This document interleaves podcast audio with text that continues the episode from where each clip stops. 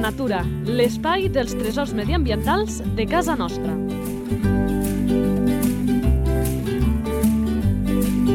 Un espai conduït per Francesc Balanyà. i que sempre diem allò de molt ben acompanyats. Molt bones a tots i a totes. Ja res així l'inici d'aquest espai en què anem coneixent els nostres animals, la nostra fauna. I això és gràcies a que moltes veus hi col·laboren. I us he de dir que avui em fa especial il·lusió la que ens acompanya perquè representa el grup d'animals, dos vertebrats, que estan molt oblidadets, que pobres estan molt criminalitzats, no des d'ara, sinó des de sempre, i un servidor se'ls estima molt. Abans d'especificar-ho, el que farem és saludar a l'Eudal Pujol, molt bones. Hola, bones. Que és president de la Societat Catalana d'Herpetologia.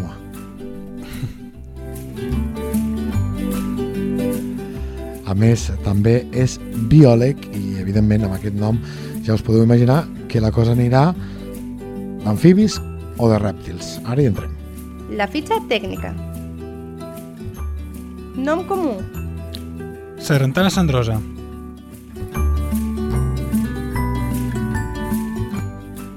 Nom científic. Samodromus edwardsianus. Aquest ens costarà aprendre, a veure, tornant tot, aquest tornant a dir aquest. Aquest és horrorós. A veure com és, com és? Samodromus edwardsianus. Vol dir corredor de les sorres d'Edwards.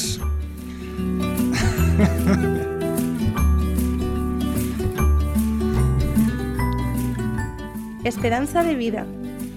Curtíssima, pràcticament ni dos anys. Això si no se'l cruspeixen. Si no se'l cruspeixen, un any a vegades de mitjana, sí, sí. Alimentació. Escarbatets, insectes, qualsevol animal o petit tipus insecte que li càpiga a la boca. Hàbitat. Podríem dir que matollars eh, pobres de, de vegetació, terra nu i, diguéssim, sacarrals, per dir- per dir d'alguna manera, i platges. Distribució. On el tenim? Més o menys, eh? Podem parlar de Catalunya, de la demarcació de Lleida o fins i tot del món, una mica de tot. Pràcticament, o sigui, um, tota la zona mediterrània de Catalunya i la demarcació de Lleida pot aparèixer.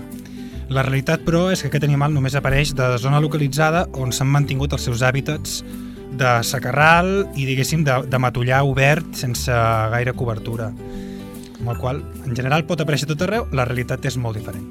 Problemàtiques. És que he disparat aquest ítem perquè segurament aquest eh, hàbitat fràgil, que has dit tu si no l'han tocat, deu anar vinculat amb el que hem dit ara, no? Amb problemàtiques. Exacte, és un animal que de fet està catalogat com a vulnerable, el catàleg de fauna amenaçada, perquè bueno, un dels seus hàbitats principals eren les platges, i a les platges ja sabem com les tenim, uh, i després uh, queden totes les zones, els hàbitats naturals de secà, diguéssim, que també han patit bastanta transformació. Llavors, al final, del que podria ser el que és, és molt menys del que...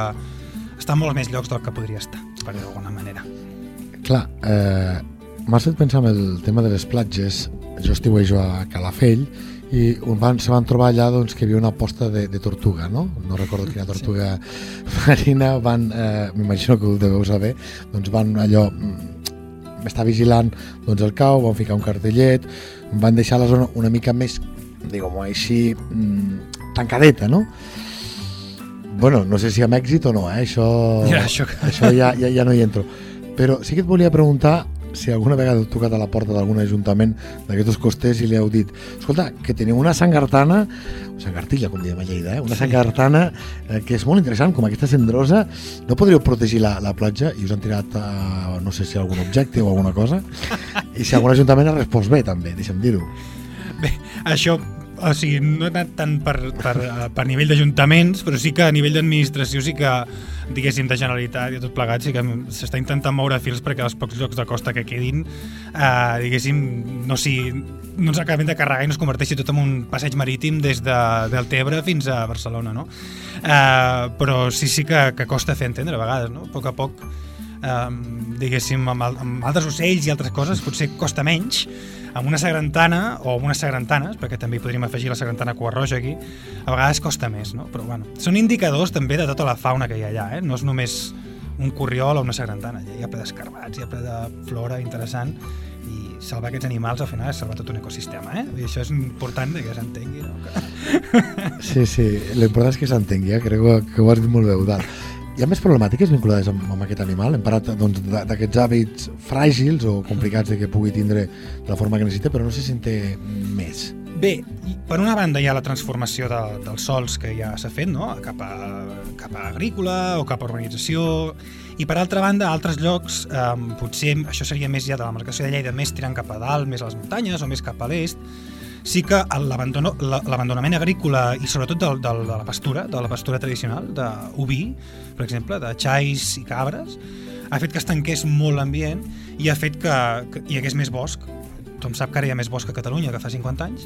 Uh, I això, evidentment, doncs, més que duplicat eh, l'espasa de boscos i bosquins, eh, d'un 30 i escaig per cent a quasi un 80. Exactament. Llavors, clar, això també li ha anat molt malament. O sigui, has jugat una mica a l'equip perdedor, pobre animal, uh, perquè tenim un, un país que és molt, no?, o agrícola o bosc, no?, i els punts intermitjos s'han perdut molt i aquests punts intermitjos és on vivia aquest animal. i ens serveix una vegada més per acreditar allò que diem que aquest paisatge divers que tenim a Catalunya és fruit de, i ha provocat, volia dir, aquesta biodiversitat, aquesta gran riquesa que sempre hem tingut. Eh? La gent es pensa que la biodiversitat, en molts casos, si no ho estudien, que només és tindre plantat un, un bosc o, o Sí, un sí, arbre. correcte. I justament no, no és així, i sí que és cert que les espècies estrictament boscoses s'han vist beneficiades, s'han expandit, però clar, aquí tenim la prova sargantana, que és, com deia molt bé la que està l'equip perdedor. Ara, per mi em feia il·lusió, per això em feia il·lusió també eh, presentar aquest animal, no? Perquè Bueno, perquè és important també tindre l'orgull d'una biodiversitat que, que és de, pràcticament de semideserts. Vull dir, això hi ha pocs països que puguin... Tu vas a Alemanya, això no, no pots, no pots dir-ho, no? En canvi, tu vas aquí, vas al Pirineu i tens animals de boscosos totalment i vas aquí a, a prop de, de la plana i tens animals que, que tenen un- hàbitat pràcticament desèrtic. Sí, sí. Aquestes zones estepàries, aquests secans de Lleida, ja ho anem dient amb aquest programa, són d'aquests tresors que nosaltres també des d'aquí reivindiquem i molt, i és que de fet quan es creava la xarxa Natura 2000 era un dels punts forts que calia protegir i que va fer que tantes vegades haguéssim de repetir el mapa de cara a Europa perquè ens l'acceptessin, perquè com molt bé deia l'Eudal, doncs eh, és car de veure habitats aquests doncs, a, a nivell europeu, no? I aquí jo soc dels que, i sempre ho dic, que segurament i a tants mateix, eh? no cal gent de fora que pensa i aquest xecarral que no, doncs aquest espai és un hàbitat en què tenim tresors amb majúscules que no trobem en molts altres llocs, eh? per tant que cal preservar i també treure'n pit. Correcte, totalment d'acord.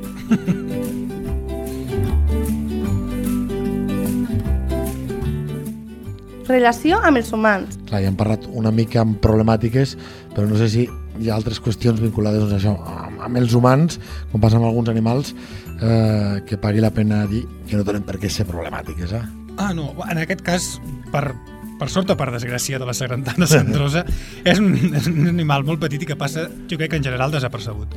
O sigui, realment, la relació amb els humans en general jo crec que és una sagrantana i, i la gent... Una mica d'ignorància, no? Deixaria una mica de resum en aquest cas. Sí, sí. Clar, perquè a vegades com el tallarrobes, el gecko, el tenim doncs, que s'apropa a zones urbanes, que aprofita doncs, per, per menjar, que el tenim a molts jardins, doncs aquest no seria pas el cas. Exacte, en aquest cas eh, és una sagrantana que la pots trobar al marge del tros, però no se li farà més cas, ni provoca ni problemes, ni, ni, ni, ni beneficis ni problemes, no, per dir d'alguna manera, i és un animal que, que realment eh, per la humanitat no una sagrantana més, diguéssim, i sí, sí, en aquest sentit és aquesta biodivers- biodiversitat invisible gairebé, no? Per, a nivell de cultural, no? I per això portem l'Eudal aquí, per fer-la visible. Activitat. Doncs fem-la visible, que és el que fa o que caracteritza aquesta espècie. Doncs eh, aquest animal és eh, molt característic, diguéssim, de zones amb terra, amb terra nua, no? De, de diguéssim, eh, en el qual doncs, hi ha pocs ar arbustos, eh, hi ha espai entre, entre aquest, aquests matolls i li encanta anar d'una banda a l'altra, diguéssim, d'un matoll a l'altre corrents a tota velocitat. És com una mena de, de fantasma molt petit, no?, que, que, que podem córrer d'una banda a l'altra.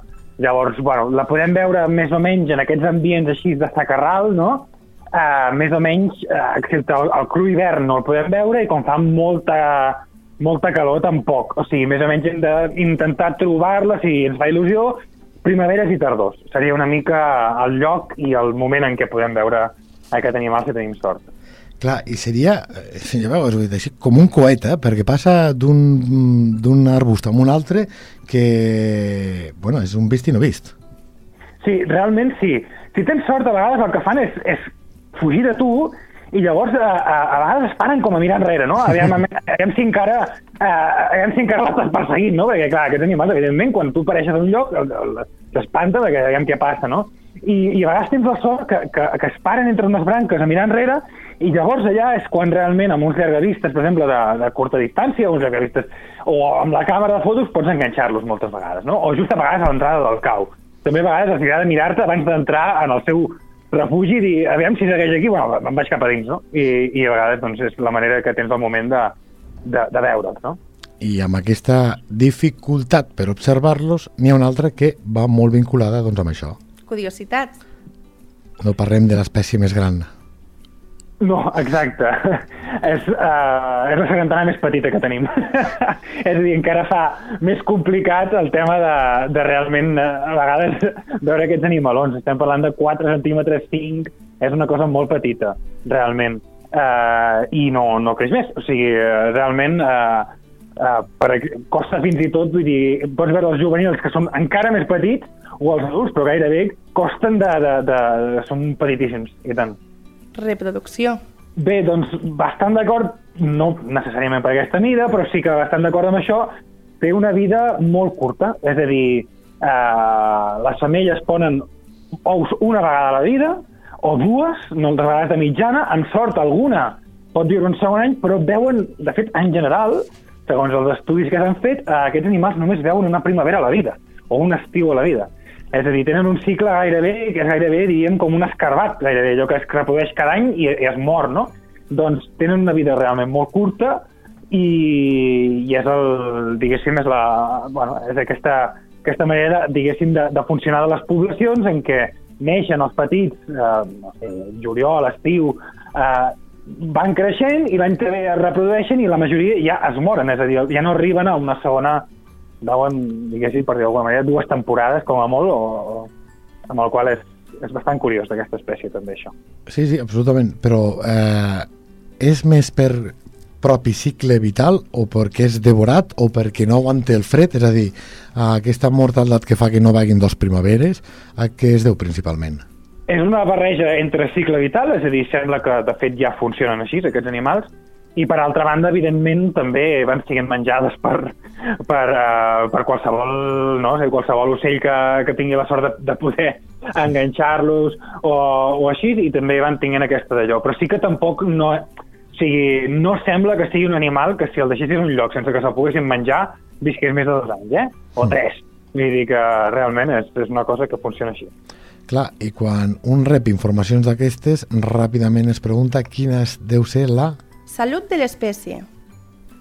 Bé, és una espècie que ha tingut una certa regressió, val? Uh, de fet està al catàleg de fauna amenaçada, uh, no la màxima categoria, però sí que ha hagut d'allò, d'estar catalogada, no? Perquè, clar, al ser un animal, diguéssim, que li agraden les zones d'erms naturals, de zones obertes naturals, clar, per una banda tenim que gran part de, de Catalunya i de, de, de, diguéssim, de la marcació de Lleida eh, hi ha hagut un emboscament i, per altra banda, hi ha hagut una intensificació agrícola. Llavors, clar, està el bàndol perdedor totalment, no?, en les dues situacions, no? Vull dir, si hi ha una intensificació agrícola, doncs aquest animal es troba que, que no, diguéssim, que un, un erm es converteix, no?, en, o un matollar es converteix en, en un camp en el qual, en alguns casos, s'hi pot arribar a mig adaptar, però li costa, i, a l'altra banda, clar, evidentment, si deixen de fer les pastures i els usos tradicionals, doncs també es van buscant tota una sèrie d'altres zones i també part del seu hàbitat, amb el qual bueno, tenim que aquest animal segueix per tot arreu una mica, però només en petites clapetes on resisteix al seu hàbitat moltes vegades i, clar, que evidentment té molta menys distribució de la que tenia en el passat. O sigui que té un estat de salut una mica... Bueno, a mig, una mica ma- malament, diguéssim, però tampoc desastrós, val? però sí que està una mica, una mica fumudeta. No es pot confiar, diguem-ho així. Delicadet, però no es pot, no es pot confiar. Ara, ara, no... Sí, sí, seria una mica el, el d'això. Identificació a la natura. Clar, perquè som profans amb la matèria, eh, direm, una, anava a dir sangartana, sangartilla, li diem a Lleida encara, una sangartilla, aquesta sangartilla, en què es diferencia de, de les altres? És a dir, ràpidament sabrem que és la cendrosa, hi ha alguns trets que diguin d'aquesta manera no et podràs confondre, Sí, va, ja, eh, ja, és una sargantana així marroneta, petita, que dius a partir d'aquí, ostres, eh, tinc fumut, no? Clar. Però hi ha un truquillo, sí, perquè, clar, vull dir, petites i marronetes n'hi ha, no? Bastantes. Um, llavors, ja ho intento descriure una mica, té un disseny corporal bastant peculiar, que jo l'intento descriure una mica, és com si, si tu haguessis fet una mena de cistell de vímet, diguéssim, i haguessis agafat els colors negre, gris i bru, no?, i marró, i queda una mena de, de quadriculat eh, de, amb aquest, amb, que juga amb aquests tres colors eh, amb tot el disseny del cos, no? I veus aquesta mena de... com si haguessis posat diverses vetes per una banda, unes longitudinals, unes eh, transversals, i va quedant com una mena de, de negre, gris, marró, i llavors a- aquí sí que queda com molt com una mena de línies creuades, i és una mica el truquillo que tindries eh, per saber que et trobes davant d'aquesta espècie, no? Això és lo, lo bonic, lo fàcil, eh? però clar, hem dit que és com un coet que va rapidíssim i que és la més petita de totes, eh, llavors, dir-li queda't quieta, sangartilla meva, que et vull veure el trenat que em portes dibuixat. Sí, exacte, sí, sí. Sí, realment, si vas a buscar aquest animal, és bastant recomanable portar una càmera de fotos amb una mica de, amb una mica de, diguéssim, de zoom, Mm. o uns llargavistes, no? No perquè l'hagis de veure molt lluny, sinó perquè moltes vegades, com que es posa mig de les branques i tal, si t'hi vas acostant, acostant, acostant, després encara s'amaga més, no? Uh, llavors, a vegades és millor no? uh, quedar-se un 3 o 4 metres, que és un fuig, o 2 metres o així, i mirar amb llargavistes i poder-la veure, no? I és la, és la manera que després pots veure bé tot aquest disseny. També té unes escates bastant, bastant eh, com punxegudes, una mica. No, no és que punxi, però sí que, que té com una mena d'escates ni encarenades, no? Com una mena de... que donen un aspecte com una mica no tan llis, no, no gaire llis, no? Eh, Que tots aquests detalls ajuden, però que, evidentment els has de poder veure bé. Li passa com a la sangartilla que tothom ens ve al cap, eh, que hem vist de petit que perdia la cua i es començava a moure per allò per distraure els predadors, li passa el mateix? Sí, sí, correcte. Això, de fet, és una cosa general de, dels lacèrtids, de, diguéssim, que tenen aquest truc que és bastant espectacular, que realment es poden alliberar a voluntat, o sigui, una sèrie de condicions, la, la cua ha de ser tocada per impactar amb una sèrie de, amb algun objecte, o sigui, no poden fer-ho si no hi ha un... Hi ha una sèrie de condicions, però, de fet, el cas és que es poden alliberar de la cua a voluntat amb l'objectiu de, de, Distraure. de, sí, exacte, de distraure. I a més a més amb el mínim de pèrdua de sang, perquè hi ha la musculatura, es tenca, hi ha una musculatura especial que es tenca de cop, parteix la vèrtebra per la meitat i de seguida tanca la ferida. O sigui, que està tot molt ben pensat, no? El que passa que això no ho poden fer eternament, eh? O sigui, això, la, la cua que surt després ja surt, eh, bueno, diferent. Ja no es pot tornar a fer, excepte que sigui encara més a prop del cos, on encara queden vèrtebres originals. O sigui, aquí hi ha una sèrie de condicions, eh? No és una cosa que, com una hidra, no? Allò que va tallant el cap i van sortint dos caps i... vull dir, Hi ha una sèrie de condicions, però sí, sí, com a mínim, eh, amb això se'n se'n surten per sobreviure moltes vegades. Per entendre'ns, això és el comodín de la llamada que la pots utilitzar una vegada. Mm, Després ho tens complicat. Pots fer servir una vegada o... Oh, si tens la sort- per la meitat, no al començament de tot, pots anar-la fent servir cada cop més a prop del cos, fins que se t'acaba cua, no? Diguéssim. Però sí, sí, o sigui, segons com ho facis servir, sempre intentaran desprendre's del mínim tros possible de la cua. Clar, Sí, però sí. si és mínim, la dissecció també és menor perquè hi ha menys volum, no? Suposo. Però això, no sé si aquesta pregunta la, la, la, la sabem respondre, eh? eh? Ella és conscient del tram que li cal desprendre's? Perquè, clar, allò de la potencialitat del perill, eh, jo veig, no sé, un humà que s'aprope, ho veig molt gran i em desprenc de, de tot perquè dic, "Ah, aquesta bestiota Sí, se'n sí. fot, no? Clar, bueno, es basa bastant en el contacte. Ah, o sigui, vale. o sigui la, la, exacte, la, la condició també eh, és que ha de tindre contacte, eh, representa amb el perill. O sigui, és una cosa que sembla que... eh, O sigui, eh, en general no ho faran si tu no les manipules o les intentes agafar. val? Uh, i amb el qual jo, jo crec que es basen amb el contacte, si és molt enrere de la cua, molt endavant de la cua, per decidir uh, deixar anar fins on considerin, no? A vegades és cua sencera, evidentment, perquè no se la volen jugar, no? I també depèn de moltes altres coses. Per exemple, a la cua hi ha moltes reserves de, de greix.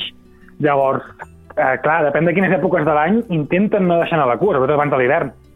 No? Eh, bueno, és tot un, tot un joc, diguéssim, en, en aquest sentit. Hi ha moltes condicions, hi ha moltes, hi ha moltes coses que fan que, que juguin amb deixar anar el mínim de cua, arriscar-se o deixar anar el màxim i m'és igual. Eh, és tota una decisió, eh? Vull dir, sí, sí.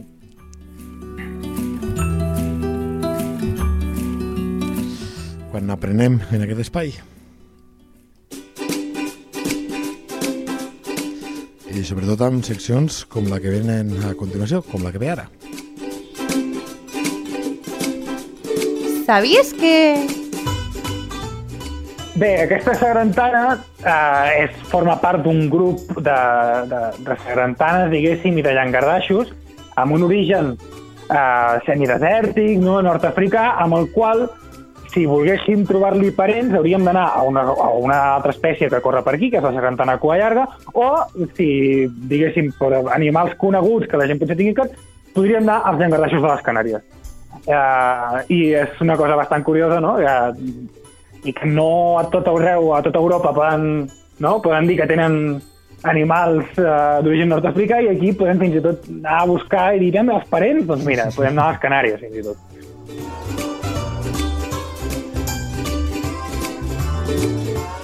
Uns queixero que us porten de viatge.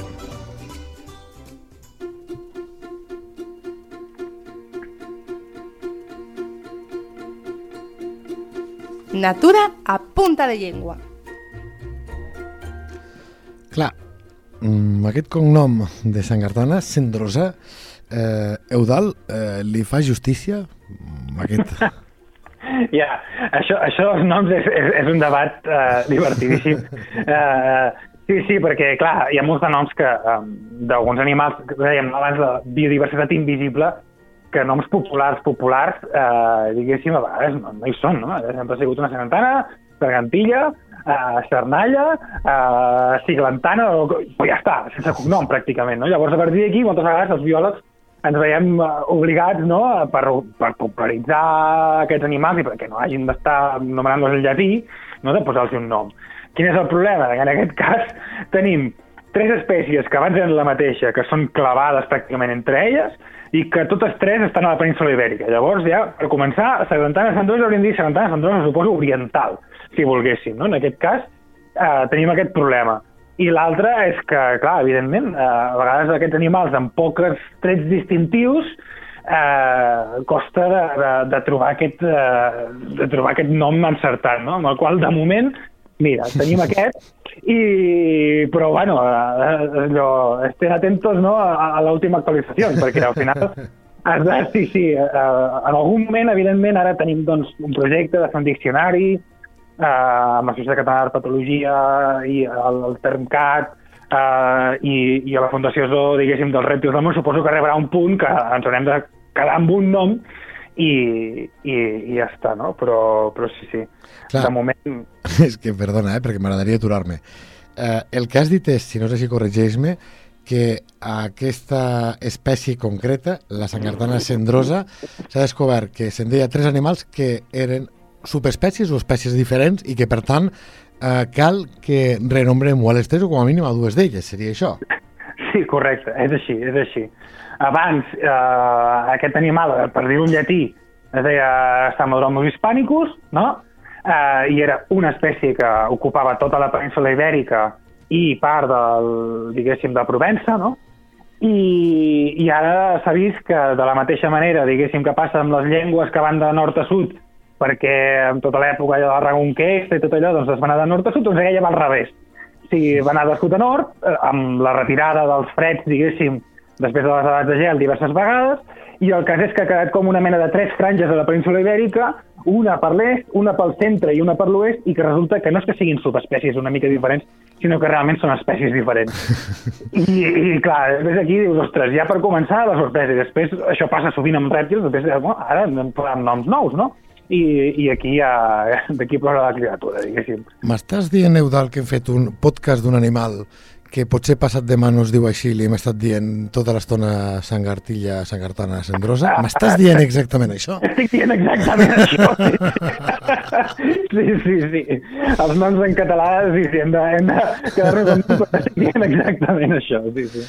Escolta, i a títol de curiositat, eh, aquestes eh, tres espècies que s'ha demostrat que són diferents i diem que eren iguals, les diferències, eh, entenc que físicament s'hi deuen semblar moltíssim, si no idèntics o pràcticament, però hi ha grans diferències? Mm, no, no gaires, no gaires. És, eh, són tres espècies que ocupen ambients molt semblants. Hi ha alguna diferència amb alguna escata, realment, o sigui, en algun cas es pot més o menys eh, veure, però sí que al final el més fiable eh, acaba sent fer el mini-pimer, no, diem nosaltres, que és el, la genètica, no?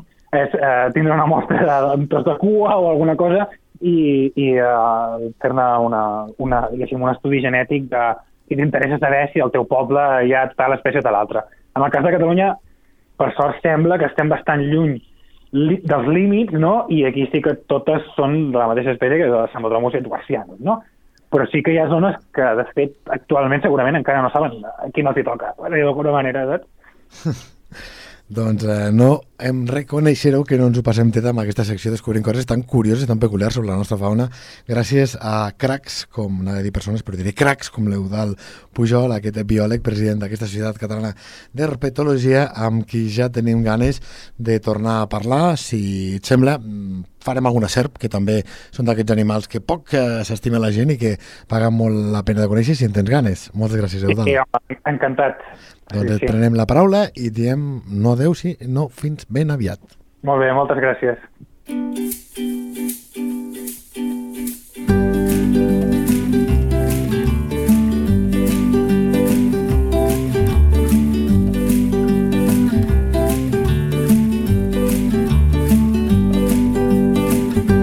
La teva entitat vol explicar un tresor de casa nostra?